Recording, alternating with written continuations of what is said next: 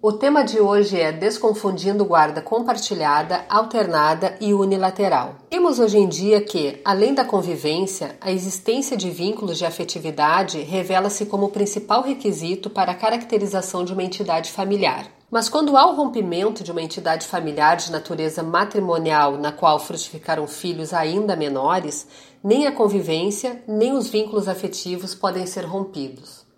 Além disso, as divergências quanto ao que vem a ser o melhor para os filhos é muitas vezes razão de agravamento das animosidades pré-existentes na separação. Neste contexto, por vezes beligerante, vem à tona o debate sobre a guarda. Na realidade, ainda que a antiga unidade familiar já não mais exista, muitas vezes inclusive dando lugar a outras, o interesse das crianças sempre deve se sobrepor à vontade e à conveniência dos pais, os quais muitas vezes prefeririam se afastar ao máximo um do outro. É neste cenário complexo que surgem as confusões quanto à forma como a guarda deverá ser exercida, seja por conta das indefinições próprias destes momentos turbulentos, seja por conta da confusão que se faz quanto à definição das modalidades e sobre qual atende ao melhor interesse dos menores. Neste sentido, devemos partir da ideia que mudanças bruscas, em geral, não são muito saudáveis para as crianças, razão pela qual a legislação, a doutrina, a jurisprudência e os especialistas das áreas de serviço social e psicologia entendem que a guarda compartilhada deve ser a primeira opção.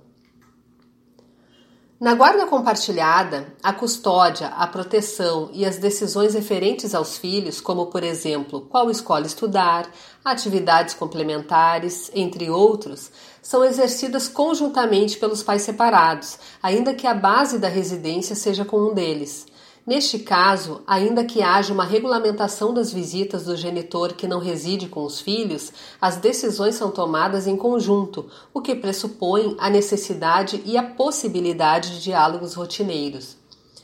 Por outro lado, a própria legislação prevê e eventualmente revela-se mais adequado que seja estabelecida a guarda unilateral dos filhos em favor de um dos genitores. Neste caso, as decisões de interesse dos menores cabem ao guardião, cabendo ao outro genitor fiscalizar se as necessidades das crianças e ou adolescentes estão sendo assegurados. Ressalte-se que a preservação dos vínculos de afetividade e da convivência com ambos os genitores e com a família ampliada estão entre os direitos que devem ser garantidos.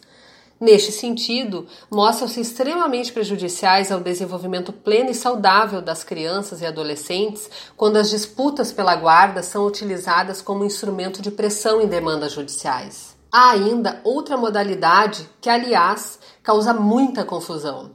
Trata-se da guarda alternada, que é uma criação doutrinária e jurisprudencial que não tem previsão legal na qual há uma alternância entre os genitores do exercício exclusivo da guarda jurídica e material, de modo que, enquanto a criança estiver em companhia de um dos genitores, a este caberá tomar as decisões de interesse dos filhos.